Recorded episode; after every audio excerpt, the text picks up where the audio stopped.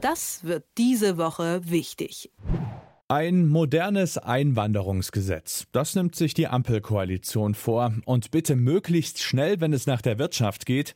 Denn auf dem Arbeitsmarkt herrscht akuter Fachkräftemangel. Und wir brauchen eben auch Menschen aus dem Ausland, um diesen auszugleichen. Ein Anreiz soll eine erleichterte Einbürgerung sein. Der Plan?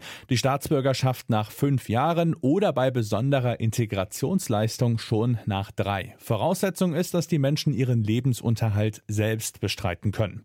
Das finden Teile der Union trotzdem gar nicht gut. Aber auch in der Ampel selbst ist man sich noch nicht so ganz einig. Wir sprechen drüber mit dem Herausgeber des Tagesspiegels, Stefan Kastorf. Schönen guten Morgen. Schönen guten Morgen nach Leipzig.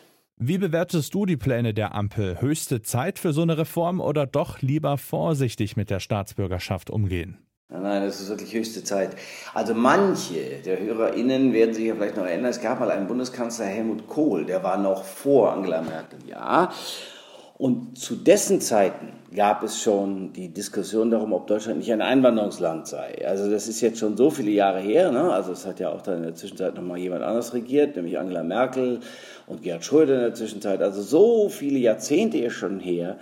Und da gab es schon die Diskussion. Und ich denke, es ist wirklich notwendig, auch deshalb, weil das kein parteipolitisch gefärbtes Unternehmen ist, sondern es geht um, genau, Unternehmen.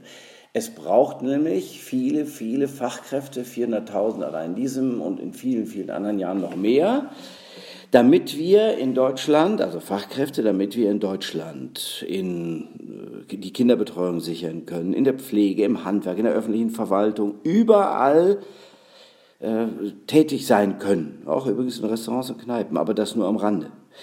Auch im Bereich der Solar- und Windenergie, wenn ich an Robert Habeck denke. Lange Rede, kurzer Sinn, da gibt es 200.000 Stellen, das muss ich mir vorstellen. Ähm, also, äh, wenn ich das alles Revue passieren lasse, dann ist wirklich höchste Zeit.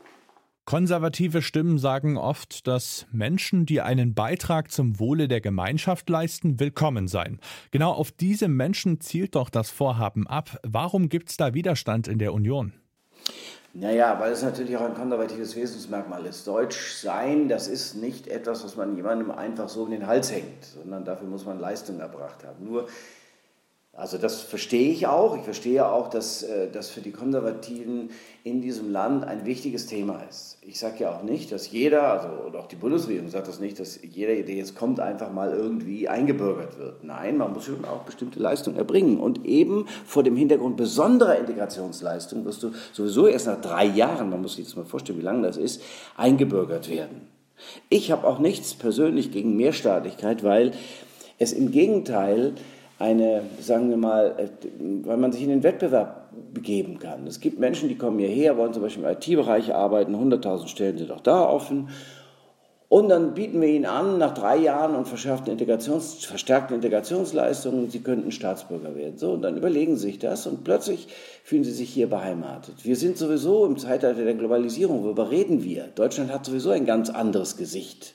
Und insofern äh, darf man jetzt keine Angst davor haben, dass wir vielleicht ein wenig anders werden durch Einflüsse, die wir, ach Gott, eigentlich ja schon alle kennen. Aber kannst du dir das erklären, warum dieser, dieser Widerstand da ist? Ich meine, wir haben ja jetzt schon ganz gut erörtert, dass es eben nicht darum geht, den, den Menschen die Staatsbürgerschaft hinterherzuschmeißen. Die müssen ja dafür was leisten. Warum sieht man das trotzdem so kritisch? Naja, wie ich sagte, das ist, ein, das ist, eine, das ist eine Form von Konservativität, die äh, auch was mit dem Nationalen und der Identität zu tun hat. Nicht mit dem Identitären, aber mit der Identität. Soweit geht es dann nicht bei jedem, bei manchen schon auch, aber nicht bei jedem. So und äh, manche denken also, äh, Uwe Müller sei, also Uwe Müller, Lieschen Müller seien immer noch die klassischen Deutschen. Das will ich nicht verurteilen, ich will nur sagen, dass es schon lange vorbei ist. Ja, ich meine, guck dir mal an, die Fußballnationalmannschaften äh, U15 bis, äh, bis zur A-Nationalmannschaft. Also das Gesicht Deutschlands hat sich grundlegend gewandelt. Und dem Rechnung zu tragen, ist eine Aufgabe, eine Verantwortung, eine Pflicht. Ja, das kann für manche, aber da sage ich mal, meistens Ältere eine Herausforderung sein.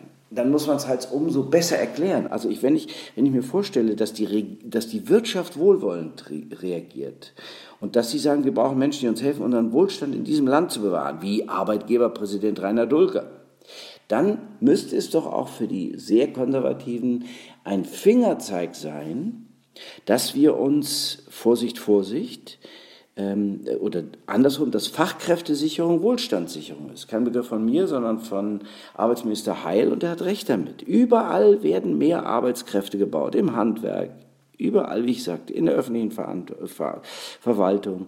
Und da reichen die Anstrengungen zur Fachkräftesicherung im Inland allein ja gar nicht aus. Das haben wir ja nun gesehen, sonst hätten wir ja keinen Mangel. Das ist ja Logik. So, lange Rede, kurzer Sinn. Die Leute kommen hierher, erfüllen bestimmte Kriterien. Die kommen ja auch nicht einfach so hierher und dann sind sie da und wandern in unsere Sozialsysteme ein, wie ich neulich von Friedrich Merz hörte. Nein, es gibt für die Qualifikation Punkte, für berufliche Erfahrung, für Sprachkenntnisse, übrigens auch für einen persönlichen Bezug zu Deutschland. Berufserfahrung bekommt immer mehr Gewicht. So, dann ist es aber doch hilfreich, wenn man darüber redet und wenn man dann gemeinschaftlich möglichst breit ein Einwanderungsgesetz und damit auch eine andere Einbürgerung schafft. Mal angenommen, die Union ließe sich nicht von einem modernen Einwanderungsgesetz überzeugen. Die könnte das ja dann zum Beispiel auch im Bundesrat blockieren. Was hätte das denn für Konsequenzen für die Union? Eher positive oder eher negative? Na, wenn sie glaubt, dass sie am rechten Rand die absolute Mehrheit gewinnen kann, dann muss sie es versuchen. Aber ich sage mal, die normative Kraft des Faktischen, also wie ich sagte, lauter offene Stellen, Solar- und Windenergie 200.000, IT-Bereich 100.000, das Institut für Arbeitsmarkt und Berufsforschung sagt, dass bis 2035, und so lange ist es dann auch wieder nicht hin, Sieben Millionen Fachkräfte fehlen bis 2035, sieben Millionen Fachkräfte. Also wenn die Union jemals wieder regieren will, dann braucht auch sie Fachkräfte.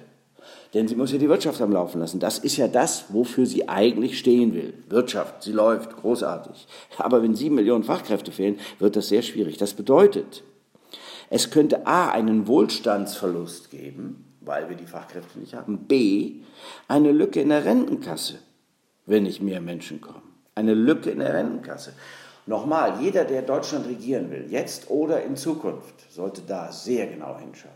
Denn wenn, wenn schon das Gefühl einem das nicht sagt und wenn einem schon, sagen wir, der Blick auf die Gesellschaften, die uns umgeben, das nicht sagt, wie sie sich verändert haben, wie Deutschland sich verändert hat, übrigens zum Guten, weil ja viele Einflüsse auch, sagen wir mal, äh, sehr segensreich sind. Also wenn einem das nicht sagt, dann muss man wenigstens mal die Zahlen zur Kenntnis nehmen. Und ich glaube, dass sie dann schon auch nochmal nachdenken. Vielleicht springen sie dann auch über die Hürde. Auch äh, innerhalb der Ampel ist man sich nicht ganz zu 100 Prozent einig. Die FDP ist jetzt doch ein bisschen skeptisch, obwohl ja so ein modernes Einwanderungsgesetz eigentlich eine gemeinschaftliche Entscheidung war. Wie kommt denn jetzt dieser Sinneswandel bei der FDP? Ja, das hat einmal sicherlich sachliche Gründe, will ich nicht bestreiten. Also wird die Chancenkarte, so habe ich, äh, wie ich sie eben beschrieben habe, mit den Punkten, wird die eingeführt und äh, wie können, äh, sind die Fristen diejenigen, mit denen wir leben können, also fünf Jahre, drei Jahre, acht Jahre. Das kann man vielleicht noch diskutieren, wobei, wie gesagt, du den wichtigsten Punkt schon gesagt hast und damit komme ich zum nächsten. Also, das haben sie in der Koalition vereinbart. Das ist in, im Rahmen des Koalitionsvertrages festgelegt. Und die FDP hat gesagt, ja, wir machen das mit. Ich sage mal, dass die FDP im Blick auf die Umfragen und die ja desaströsen Wahlergebnisse der jüngsten Zeit sich gesagt haben, wo können wir uns nochmal profilieren? Und die Profilierung geht nach, sagen wir, geht rechts der Mitte und links der Mitte. Links der Mitte da ist es äh, der Bürgerrechtsliberalismus und das Soziale. Rechts der Mitte ist es eben, sind es solche Fragen, äh, die man auch aufwerfen kann, ich wage die gar nicht in den Mund zu nehmen, im Zusammenhang mit Einwanderung und Einbürgerung. Das ist mir zu deutschtümelnd. Die FDP muss ungeheuer aufpassen, dass sie da nicht an alte Zeiten erinnert. Es gibt nämlich noch Menschen, so wie mich, die sich daran erinnern, dass es immer auch Nationalliberale gegeben hat. Und das war nicht nur zum Besten der FDP. Also die FDP-Liberalismus ist ja hart errungen. Also wer liberal sein will, muss umso, umso toleranter sein, sage ich jetzt mal. Und wenn du dann äh, dem Nationalliberalismus Vorschub leistest, dann ist das nicht notwendigerweise tolerant, sondern eigentlich geht es ins Gegenteil davon. Heißt, Ich verstehe, warum die FDP das macht, aber es, ich verstehe es nicht. Also äh, der Unterschied zwischen Verstehen und Verstehen ist ja vielleicht klar. Also ja, es, es gibt einen Grund, aber den teile ich nicht. Vielleicht das Ganze auch irgendwie abschließend noch mit einer kleinen Einschätzung versehen. Ist das dann eher so ein, naja, Zwergenaufstand oder doch ja wirklich sehr, sehr ernstzunehmend? Oh, du, ähm, Zwergenaufstand darf man bei der FDP sowieso nie sagen. Äh, weil die FDP ja der Grund ist, warum es Rot, Grün, Gelb gibt. Also ohne die gelben oder magentafarbenen äh, gäbe es diese Koalition nicht. Also man muss fein auf sie achten. Allerdings ist die FDP gut beraten, im, äh, konstruktiv zu sein, in allem, was sie tut, konstruktiv zu sein, zu ermöglichen, Veränderung, Reform, Modernisierung dieses Landes zu ermöglichen. Es ist eine Fortschrittskoalition. Ich erinnere mich an das Wort. Eine Fortschrittskoalition. Und Fortschritt geschieht nicht durch Rückbezug auf etwas oder durch Rückschritt. Insofern kein Zwergenaufstand, aber ja, veritabel und da werden sie miteinander reden müssen. Das ist in der Politik so, haben wir zwei ja schon oft gehabt. Wenn du die Menschen überzeugen willst, dass sie dir folgen, dann musst du umso mehr mit ihnen reden. Kommunikation ist nicht Gesabbel. Kommunikation kommt vom lateinischen communicare und heißt auch gemeinsam schaffen. Und jetzt müssen sie fein mit der FDP reden, damit sie es gemeinsam schaffen. Die Einschätzung von Stefan Karsdorf, Herausgeber des Tagesspiegels. Vielen Dank für deine Zeit. Gerne, es war mir ein Vergnügen. Das wird diese Woche wichtig.